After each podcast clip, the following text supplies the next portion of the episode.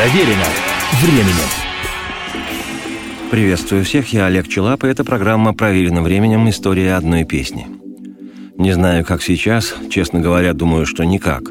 Но в пору моего школьного детства-отрочества большое распространение получила хоровая музыка вообще и молодежная хоровая в частности – Песни в исполнении детских, пионерских и постарше хоровых коллективов регулярно транслировали по радио и телевидению, концерты хоровой музыки проходили постоянно и всюду, от консерватории до Дома культуры первой образцовой типографии имени верного ленинца товарища Жданова.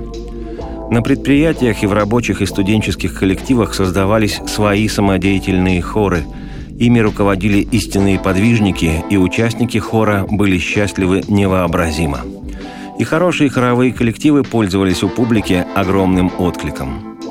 Интересно, что развитие такого вида творчества активно поощрялось тогдашней властью. Это вам не буржуазные буги-вуги дерганые. В школе, в которой учился я, был отличный, как я сейчас понимаю, хор. Точнее, я и в детстве это понимал, но стеснялся в том признаться. В хоре пели в основном девчонки или стопроцентные ботаны – а я в то время стремился исповедовать образ жизни Геккельбери Фина, и к этому хору, их песклявому, не монтировался никак. Хотя думаю, что только внешне. А хор был действительно отменный. Руководила им преподаватель пения высочайшего уровня профессионал Анна Алексеевна Егорова, которая в те же годы стала хормейстером, а сегодня она главный хормейстер, знаменитого на весь мир ансамбля имени Локтева Московского дворца пионеров. На самом деле то, что Аннушка, как за глаза звали ее ученики, была у нас в школе учителем пения и создателем и руководителем хора, было огромным везением. Это все равно, что будущий конструктор ракетной техники Сергей Павлович Королев вел бы у тебя в твоем шестом классе алгебру или физику. И хотя на обязательных школьных мероприятиях в актовом зале ребятня втихую шалопутила и играла в морской бой, и я в том числе, Помню, как до замирания воздуха мне невообразимо нравилось, как этот хор пел негромкие лирические песни. А от одной из них у меня прямо щемило все внутри. Помимо красивейшей напевной мелодии, была в ней какая-то необъяснимая тревога и легкая грусть. И сейчас, когда я слышу эту песню, весточку из счастливого своего детства, понимаю, что тогда хор этот правильно настраивал мою душу.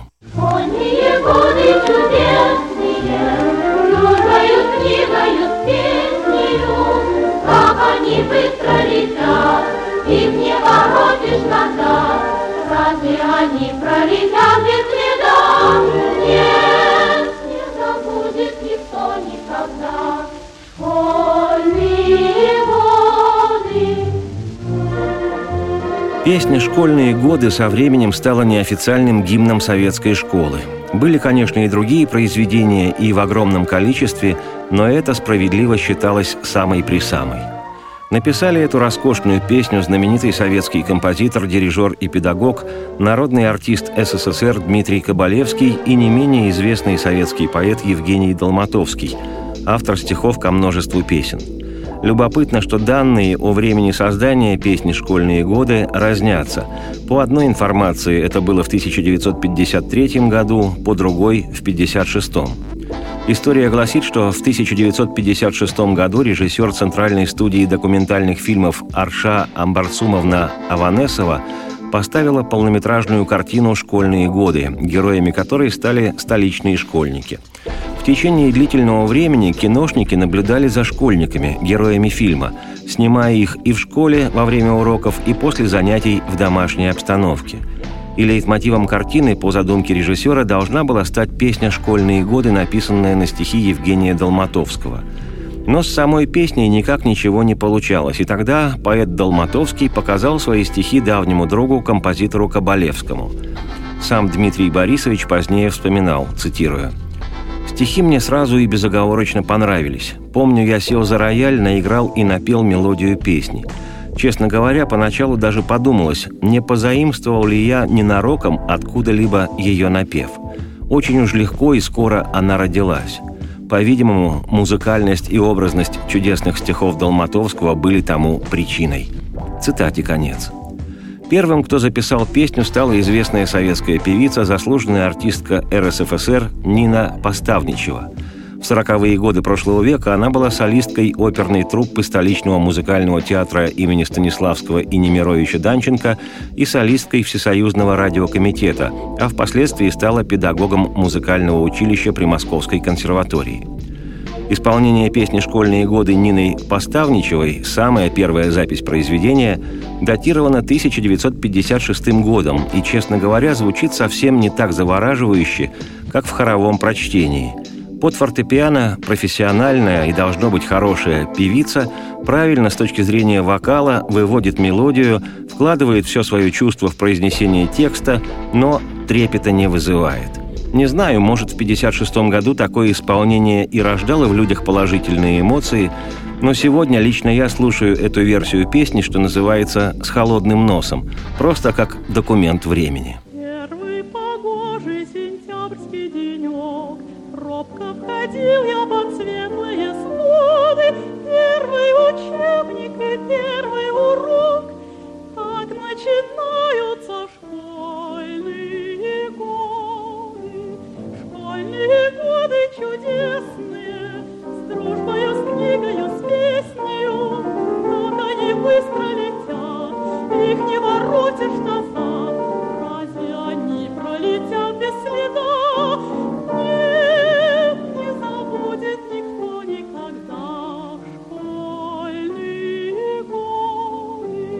Впоследствии песню «Школьные годы» записывали и другие артисты и коллективы. Например, хороший эстрадный певец Олег Ухналев или существующий до сих пор детский хор из Болгарии «Бодра Смяна».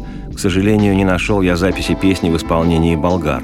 Или хор знаменитого московского ансамбля ЦДДЖ Центрального дома детей железнодорожников – им руководил Семен Осипович Дунаевский, родной брат известного советского композитора Исаака Дунаевского. В те годы ансамбль ЦДДЖ считался одним из лучших в Москве коллективов. В его исполнении фрагмент песни «Школьные годы» прозвучал сегодня в начале программы.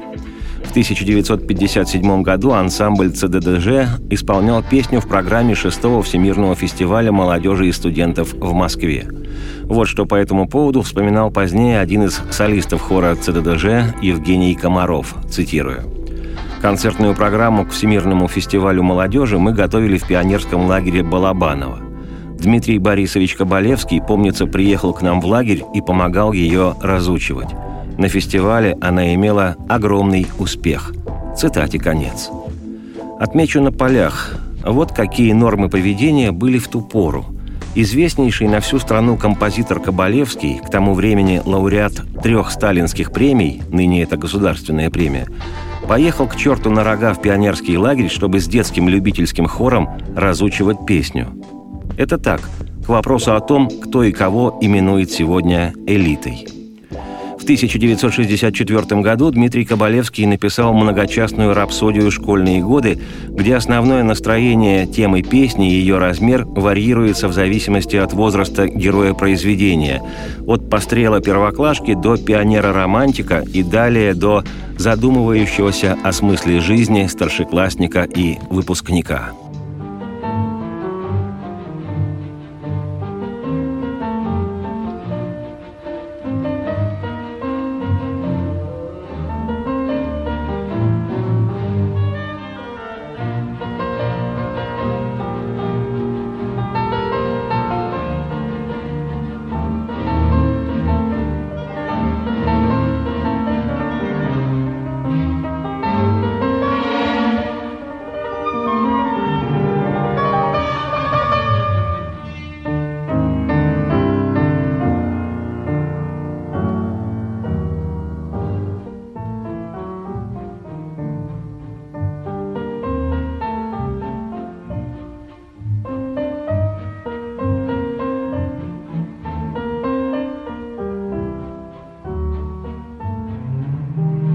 Лично мне самым точным исполнением песни «Школьные годы» представляется записанная в 1975 году версия Большого детского хора Центрального телевидения и Всесоюзного радио под управлением Виктора Попова.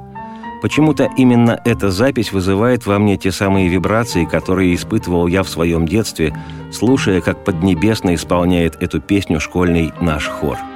И я, Олег Челап, автор и ведущий программы «Проверено временем. История одной песни», и сегодня считаю эту песню истинным шедевром, и ее принадлежность к советскому и слова второй строфы о пионерском алом галстуке и комсомоле меня не пугают.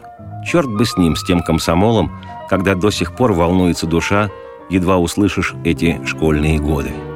Уверен, что их не забудет никто никогда. Радости вам вслух и солнца в окна, и процветайте!